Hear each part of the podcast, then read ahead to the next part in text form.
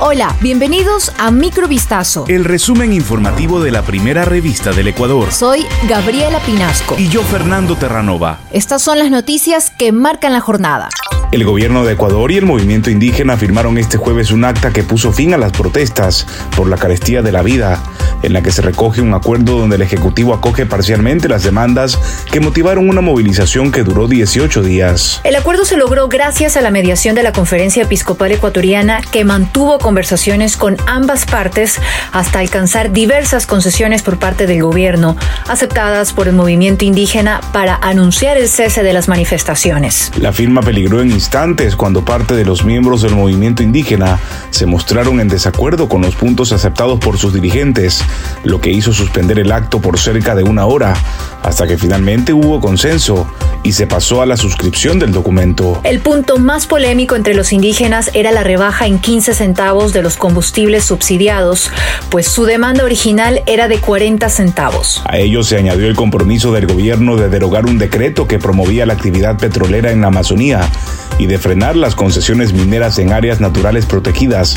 zonas intangibles, áreas de recarga hídrica y territorios ancestrales de pueblos indígenas. El presidente de la República, Guillermo Lazo, celebró este jueves 30 de junio la finalización del paro nacional, luego de que el ministro de Gobierno, Francisco Jiménez, y líderes indígenas firmaron un acuerdo para terminar las movilizaciones. Hemos alcanzado el valor supremo al que todos aspiramos, paz en nuestro país, terminó el paro. Ahora empezamos juntos la tarea de transformar esta paz en progreso, bienestar y oportunidades para todos, escribió en su cuenta de Twitter el primer mandatario. El ministro del Interior, Patricio Carrillo, también se pronunció sobre este acontecimiento. Textualmente en Twitter dijo, la paralización deja fracturas sociales. Es entendible la repulsa pública. Se debe trabajar para que el Estado tenga mayor capacidad de maniobra y el desorden que hoy carece de fronteras tenga límites. La finalización del paro se logró tras una modificación de la primera acta anunciada por la Conferencia Episcopal Ecuatoriana, que actuó como mediadora en el diálogo. Una jueza de Ecuador rechazó una demanda para suspender la explotación petrolera del campo Ishpingo, perteneciente al bloque 43 ITT, que se encuentra dentro del Parque Nacional Yasuní, la mayor reserva natural situada en el territorio continental ecuatoriano. La demanda de la Alianza por los Derechos Humanos del Ecuador solicitaba a la jueza medidas cautelares en favor de los pueblos indígenas en aislamiento voluntario que habitan en el Parque Nacional Yasuní ante las perturbaciones que pueda ocasionar la actividad petrolera a su modo de vida ancestral. Sin embargo, la magistrada Ana Guerrón de la Unidad Judicial Penal de Iñaquito en la capital anunció el miércoles su decisión de desestimar la demanda y las medidas cautelares al basarse en las alegaciones presentadas por el gobierno y la empresa estatal Petroecuador. De acuerdo a la jueza, no se ha evidenciado en la documentación presentada asentamientos de pueblos aislados en las zonas donde se producen los impactos de la operación petrolera, por lo que no existe gravedad ni inminencia.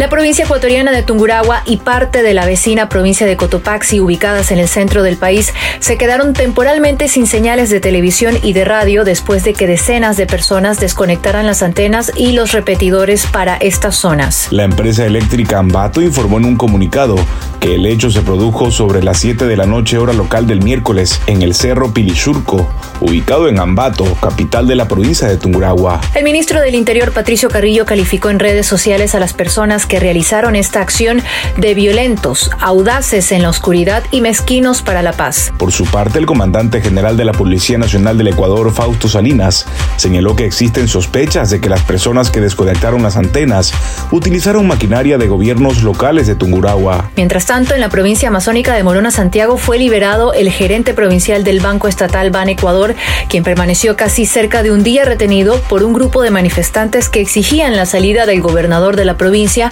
según informaron medios locales. La Unión Europea aceptará en adelante como equivalente al certificado COVID digital europeo los emitidos en Ecuador, Bahrein, la República de Corea, Kosovo y Madagascar informó este jueves el Ejecutivo Comunitario. La Comisión adoptó cinco nuevas decisiones de equivalencia que califican a los certificados COVID-19 emitidos por esos cinco países como equivalentes al europeo y como resultado los cinco documentos estarán conectados al sistema de la Unión Europea. Los titulares de certificados emitidos por Bahrein, Ecuador, la República de Corea, Kosovo y Madagascar podrán utilizarlos en las mismas condiciones que los titulares de un certificado COVID digital de la UE, precisó la comisión. El comisario europeo de justicia dijo que coincidiendo con el comienzo del verano y los planes de vacaciones de muchas personas, la comisión se siente satisfecha de anunciar que Bahrein, Ecuador, la República de Corea, Kosovo y Madagascar se unen a nuestro sistema que ahora tiene 72 países y territorios conectados. Las decisiones de la comisión entrarán en vigor el 1 de julio de 2022. Esto fue Microvistazo. El resumen informativo de la primera revista del Ecuador. Volvemos mañana con más. Sigan pendientes a vistazo.com y a nuestras redes sociales.